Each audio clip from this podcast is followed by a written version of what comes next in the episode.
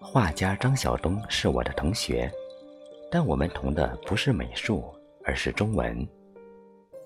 大学里读中文的，出来后大多万金油，踏到哪里是哪里，可以去卖肉，可以去做工，可以去卖文，当然也可以去做官。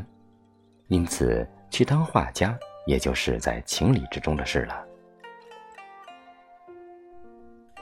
我装修了新屋，同学们去参观祝贺时，张晓东送了我一幅画。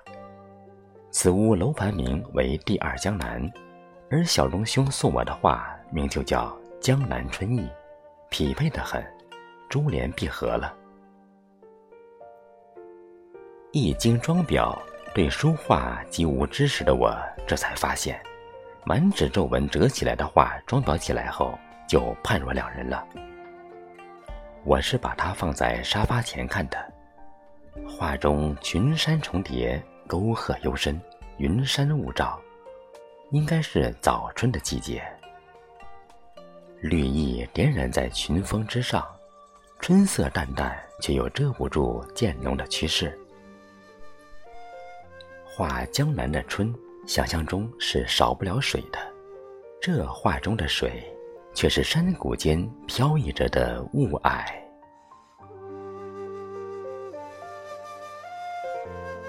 我低头看过后，以为如果挂上墙平视或略带点仰视，效果应当更好。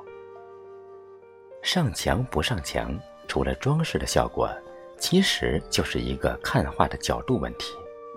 我盯着这画，忽的就看出了他创作时所取的视角，是站在了一个更高的地方朝下俯视着，便就会当凌绝顶，一览众山小了。画身仰视高山仰止，平视则就横看成岭，侧成峰了，都是各尽妙处。而张晓东俯视鸟看着这满满一大片山，远山为带，近山清阔，山间峡谷环绕，有群鸟分队翩翩飞翔，穿云破雾。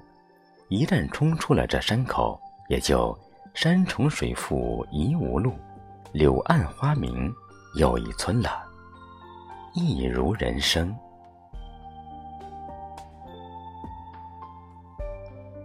人生中，我和张晓东同了学，就在南京师范学院夜大中文系。夜大，特定年代的特殊产物。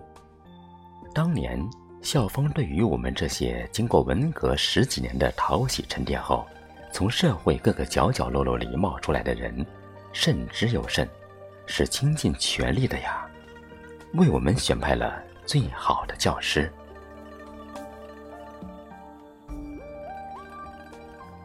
后来呀，这些人还真没辜负了小芳的苦心，各行各业中的佼佼者比比皆是。尽管读中文是万金油，但得到了中文学养丰厚的滋润却是真的。因此，画家张晓东作画时选取了独特的视角，也就不值得大惊小怪了。